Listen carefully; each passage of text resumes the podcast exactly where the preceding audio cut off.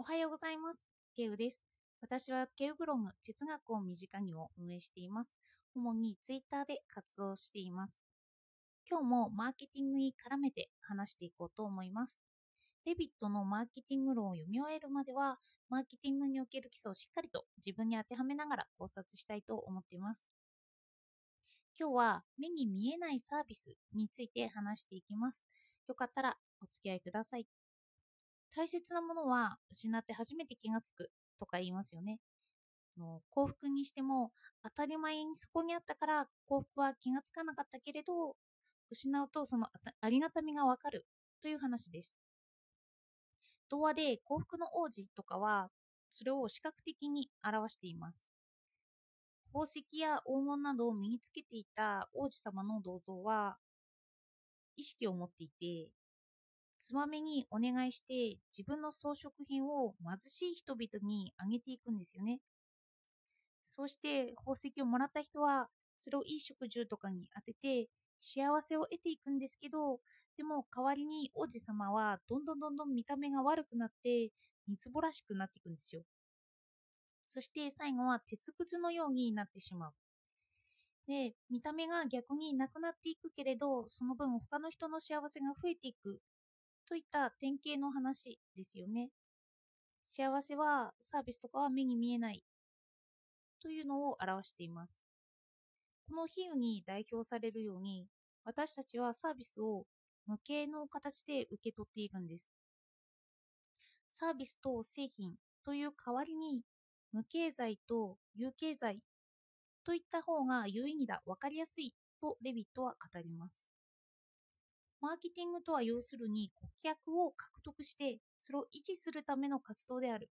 顧客を獲得する上で決め手になるのが無経済であると言ってレビットは語っています。サービスや製品には無形性がつきまとうっていうんですよね。今までのお話からいくと、マーケティングでは情報を売ることも多いですよね。形がありません。でも、冒頭の説明のように、無形のものって見えないんですよね。なくなって不便だなぁと自分で実感して見えるようになった時に初めてそれを感じることができるんですよね。だからそれまではずっと無形でそれは意識もできない、できてないっていうことです。でもレビットはマーケティングにおいてはそれはダメだって言うんです。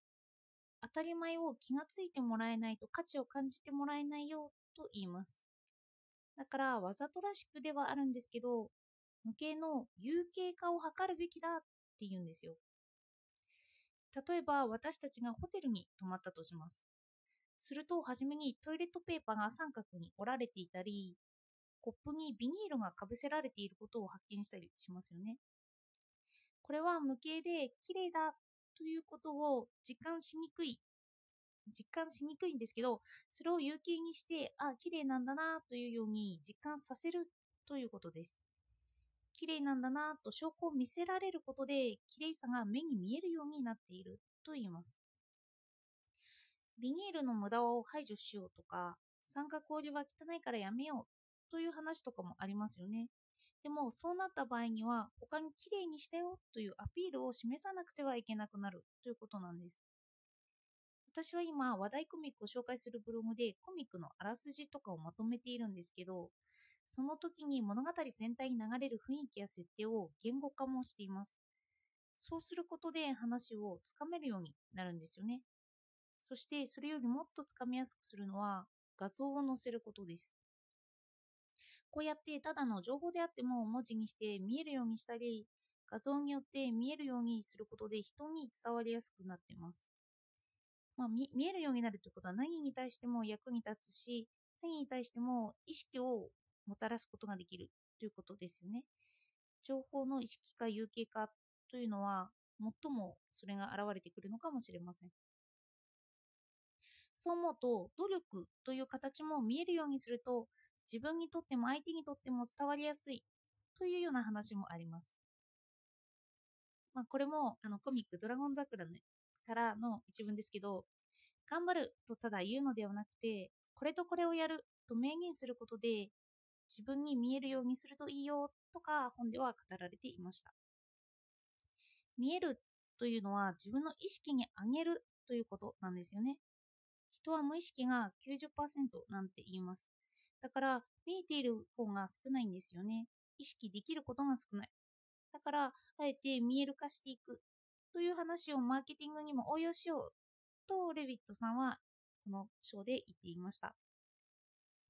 このことを表す言葉を引用すると製品は生産される。サービスは実行される。とか無経済において顧客を維持する際顧客が日常を得ているサービスを一定期間ごとに思い起こさせ知ら知らせることが大事である。顧客は自分の受けているサービスに気がつかない。という引用がありました。そして見えるようになった後のサービスは工場化することもできます。工業化ですね。工業化することもできます。産業革命は見えるようになったサービスを大量生産することにもつながりました。の一人の職人の技術が見えるものになっていくことで大量生産ができるようになったんですよね。ミシンであったり自動車であったり機械に移っていったということなんですそしてその技術は今も続いていて今になってくると逆に AI によって仕事が奪われるなんて言われるようになってますよねでもそれはただ見えるようにしていった結果、機械にも任せられるよというようなことが分かっていって、それで AI に変わっていくという話でもあるんですよ。見えるようになっていった結果が発達していくと、それに脅威を覚えるというのは皮肉な話にもなってきますよね。本当は見たくない現実とか、見たくなかったということに、こういうのはつながるのかもしれませんよね。自分の能力とかもあんま分かってない方がいいというのもありますよね。サービスもこれをやっていると、アピールされすぎると嫌気がさしてしまったりもしますけど、それは人が無意識が心地いい方からとか、そういうのかもしれません。それでも物を売るときは見えるようにしようというのがレビットの教えです。見えないとその商品を買ってもらうことができないからです。そして引用として、売ってから物を言えという言葉には一つの真理が宿っているとレビットさんは言います。最初の販売に成功した後も売り続けるには、無経済を有形化して、そのベンデンフィットと売り手の存在を顧客に何度も伝えると同時にそのプロセスを工業化すること以外に道はないっていうんですよね。それ以外に売る道はないっていうのはすごいですよね。あの、その、サービスを受ける人に期待するんじゃなくて自分から働きかけようということになってきます。そしてこれはビジネス以外でも使えるんだろうなと思いました。伝えないと相手には伝わらないですよね。無形を有形にしないと相手には提供して、相手は提供してもらってないと思ってしまいます。コミュニケーションにおいても必要になってくるなと思いました。相手に不満を抱いた時に相手は私の不満を意識できているのかとかちゃんと見える化できているのかというのは意識できることだなと思いましたでは今日も聴きいただいてありがとうございました。